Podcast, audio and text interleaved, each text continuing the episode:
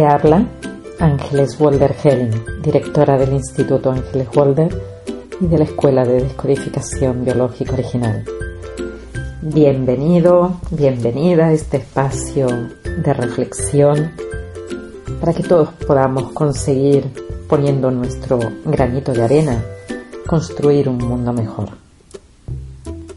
Dijo Groucho Marx, cada mañana cuando abro los ojos me digo a mí mismo, yo y no los eventos tienen el poder de hacerme feliz o infeliz hoy. Puedo elegir lo que será. El ayer ha muerto, el mañana no ha llegado todavía.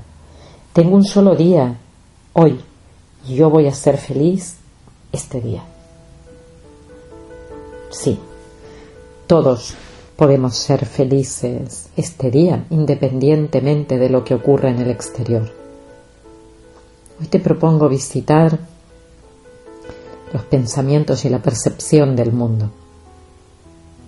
Cómo interpretamos el mundo. Eso depende de cómo lo hemos procesado. Y por eso cada persona siente su mundo de una manera diferente. Tantas personas, tantas miradas, para gustos, los colores. Todas las percepciones son construcciones del cerebro en base a la información que le ha llegado y la información nos llega por los sentidos, lo que vemos, lo que oímos, lo que estamos olfateando, lo que tenemos en la boca en algún momento. Hay animales que necesitan olfatear o probar para darse cuenta de si lo que hay ahí es peligroso o no lo que sentimos en nuestra piel. Captamos el mundo a través de los sentidos y a esa experiencia le ponemos un título y ese título es un pensamiento. De esta manera vamos elaborando mapas mentales que van a generar respuestas repetidas o vías nerviosas que en el sistema nervioso, en los hemisferios, van a ser siempre las mismas. Por lo tanto, van a producir siempre el mismo resultado. No podemos obtener un resultado diferente haciendo lo mismo. La construcción cerebral que establecemos nos va a permitir gestionar la vida psicobiológica.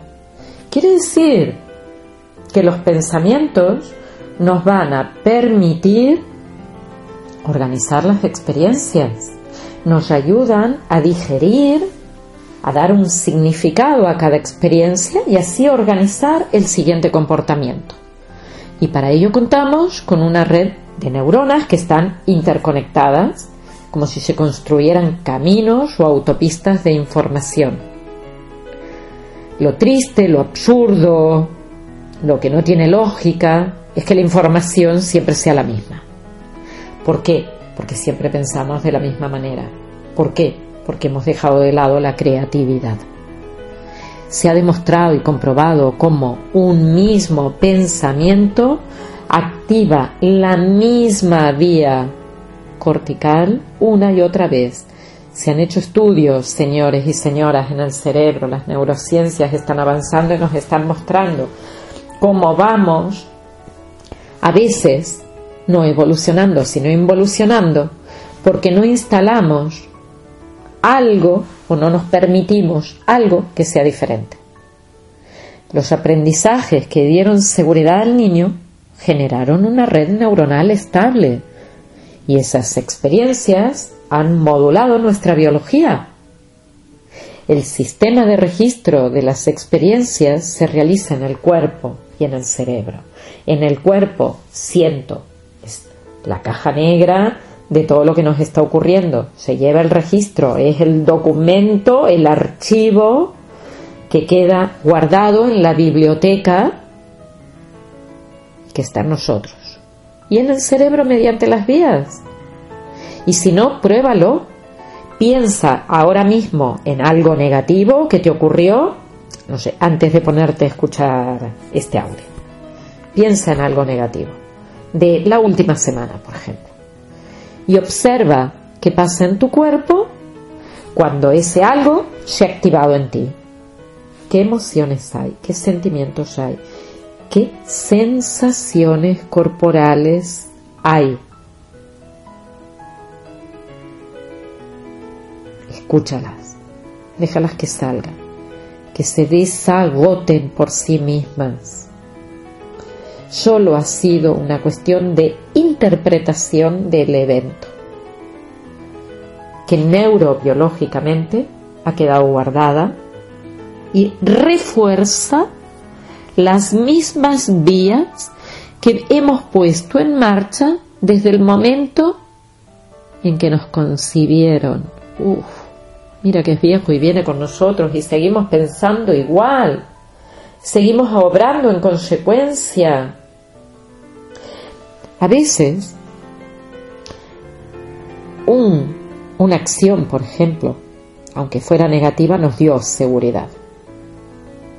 Si, si yo necesito que mamá me escuche y para que mamá me escuche me tengo que sacrificar para que me pegue y eso lo consigo porque rompo algo en casa, porque tiro algo y hago ruido y entonces mi madre sale de el estado catatónico que se encuentra frente a la tele porque está media deprimida y se levanta y viene y me da una torta, habré aprendido y construido una vía cerebral que me dice, mamá se preocupa por mí y aunque me dé una torta me la merezco.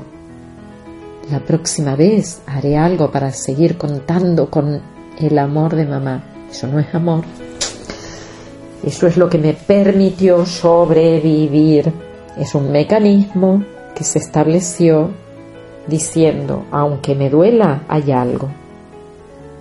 Y algo es mejor que la nada.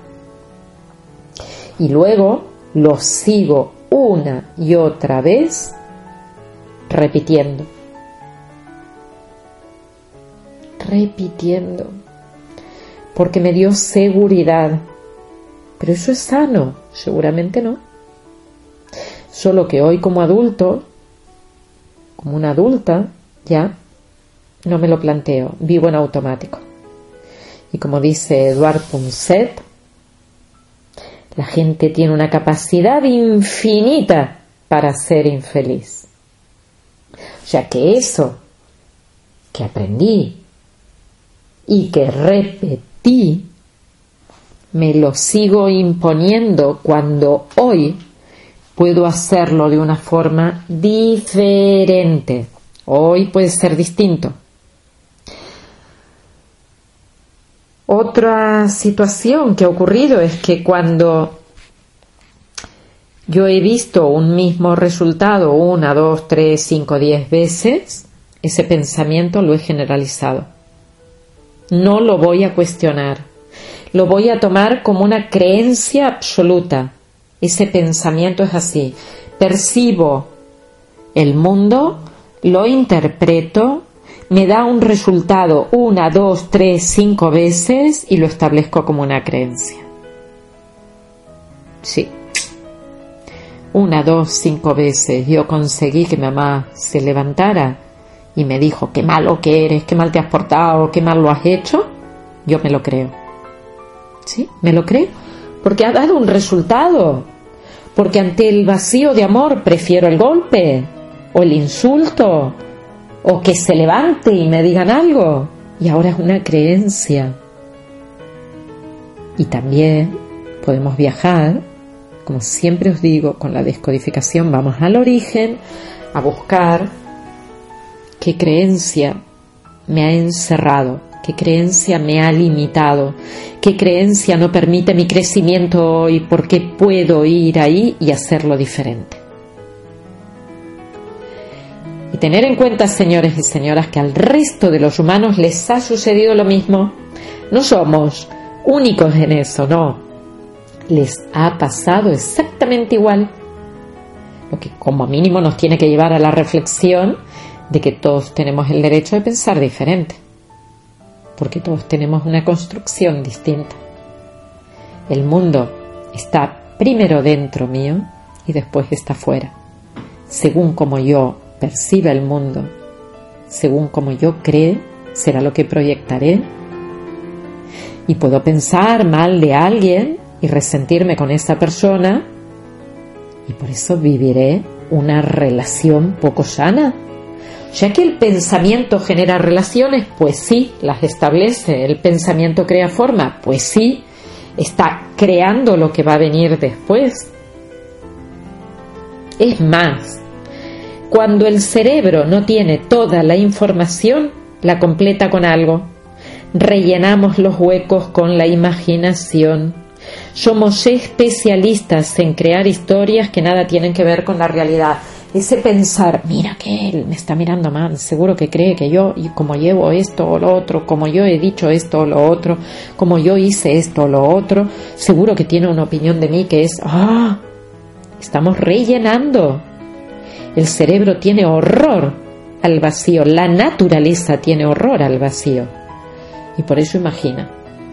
Pero esa imaginación puede llevar a cometer errores, porque ¿qué pasa si yo relleno un hueco de algo que me faltó en la infancia? Puedo llegar a imaginar que me pasó o me hicieron o me dijeron algo horrible y no fue así, pero lo he rellenado porque lo necesitaba.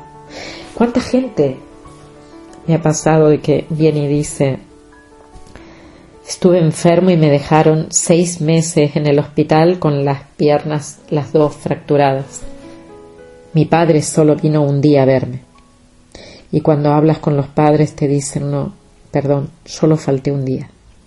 Solo falté un día. En seis meses solo falté un día. Pero el niño que ha hecho construir el vacío, lo he rellenado con lo que me dolió no estuvieron conmigo. Por eso a veces la imaginación nos puede jugar una mala pasada. Pero también la podemos poner de nuestro lado. ¡Qué maravilla! Si llegamos a conocer cómo estamos funcionando a nivel mental, si llegamos a conocer nuestro mundo interno, vamos a proyectar otra cosa. Recordar que el dolor que tengo hoy no depende del otro según como yo me perciba a mí mismo, percibiré al otro. Eso es lo que estoy proyectando. Me amo a mí mismo, amaré a los otros. Y si es así, ¿por qué no empezamos por ponernos manos a la, a la obra? Venga, te propongo un ejercicio. Empecemos juntos. Yo también lo hago. Durante 10 días vamos a apuntar cada vez que nos venga un pensamiento. Da igual, que sea un saboteador, que sea una creencia. Cuando la capto, venga, apunto.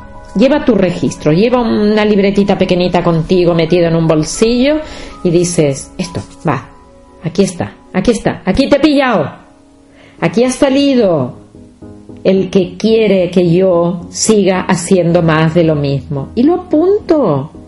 Simplemente los escribes. Dedícate 10 días a escribir.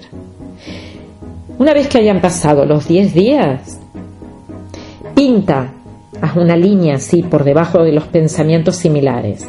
Todos los que sean iguales, línea verde, roja, naranja, amarilla, los colores que tengas.